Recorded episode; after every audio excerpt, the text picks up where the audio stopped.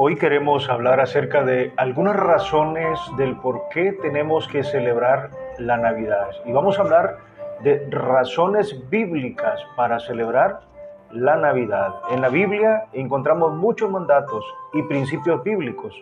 Y como seguidores de Cristo seguimos ambas cosas. Por supuesto, es más sencillo seguir los mandatos ya que son muy explícitos.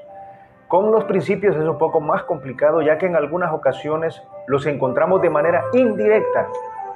De hecho, aún en las historias y personas de la Biblia encontramos principios a seguir.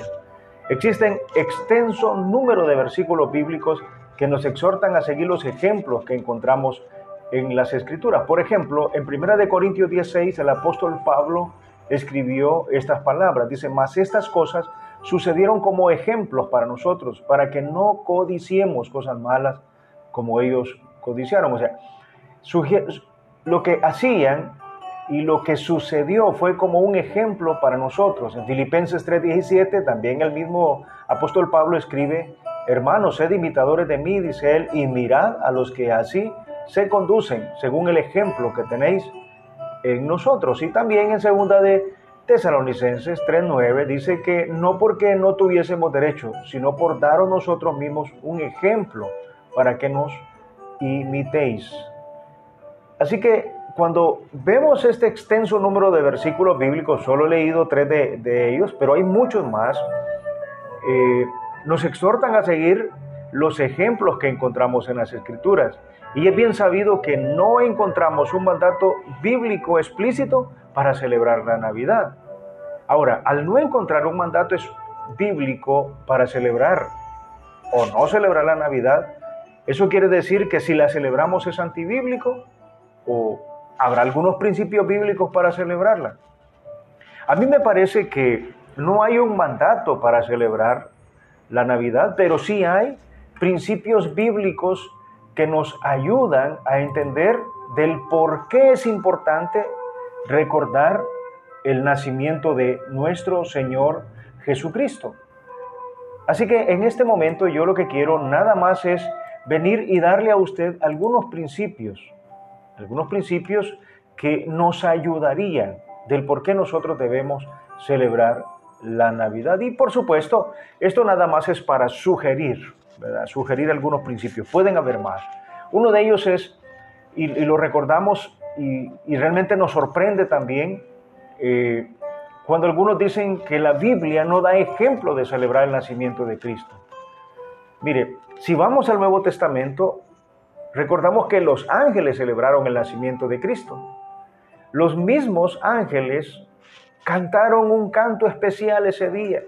En Lucas 2.14 dice que ellos dijeron estas palabras, gloria a Dios en las alturas y en la tierra paz a los hombres en quienes Él se complace.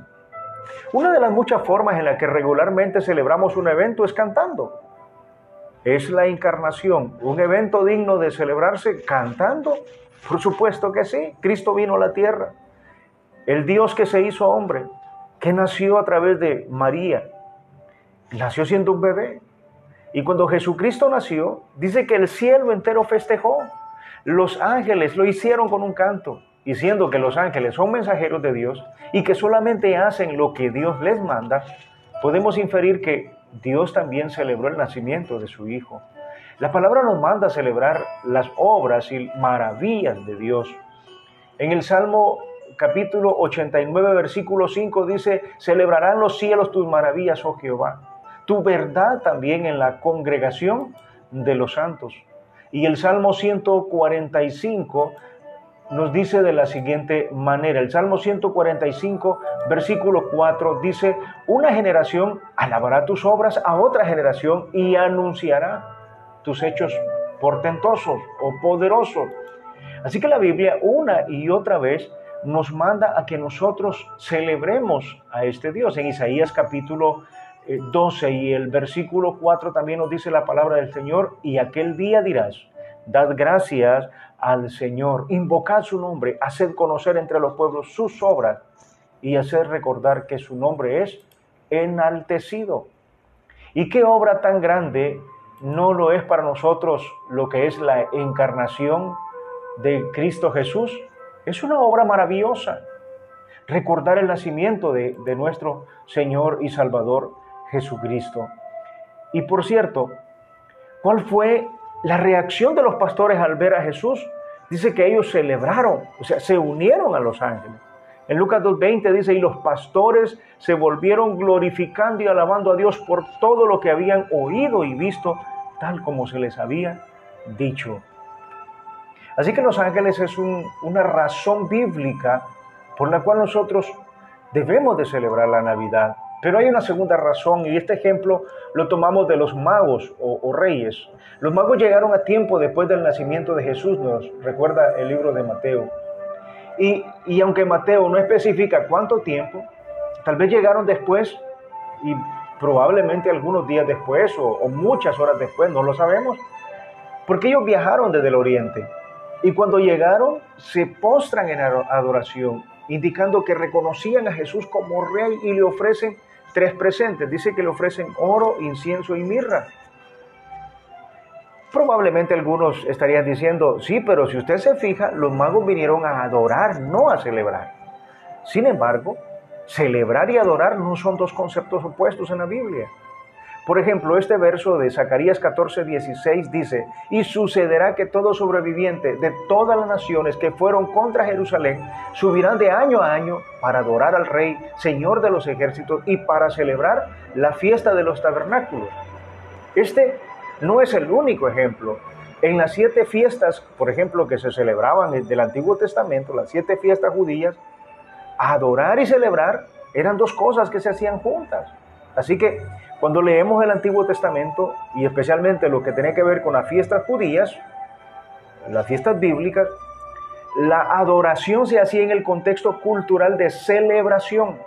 O sea, la forma de adorar era celebrar. Así como los magos, nosotros como seguidores de Cristo podemos también celebrar la Navidad como un tiempo de adoración. Si no hay adoración en nuestra celebración, nuestro festejo puede ser hueco, Tristemente, muchos celebran así la Navidad. Ahora, ¿cómo celebra usted la Navidad? ¿La celebra como el mundo la celebra o la celebra como la celebraron estos personajes que nos dieron ejemplo a nosotros? Y aquí viene la tercera razón. Ya dijimos que la primera razón son los ángeles, ellos celebraron. La segunda razón son los magos, ellos vinieron, adoraron y celebraron. Pero la tercera razón es Jesucristo.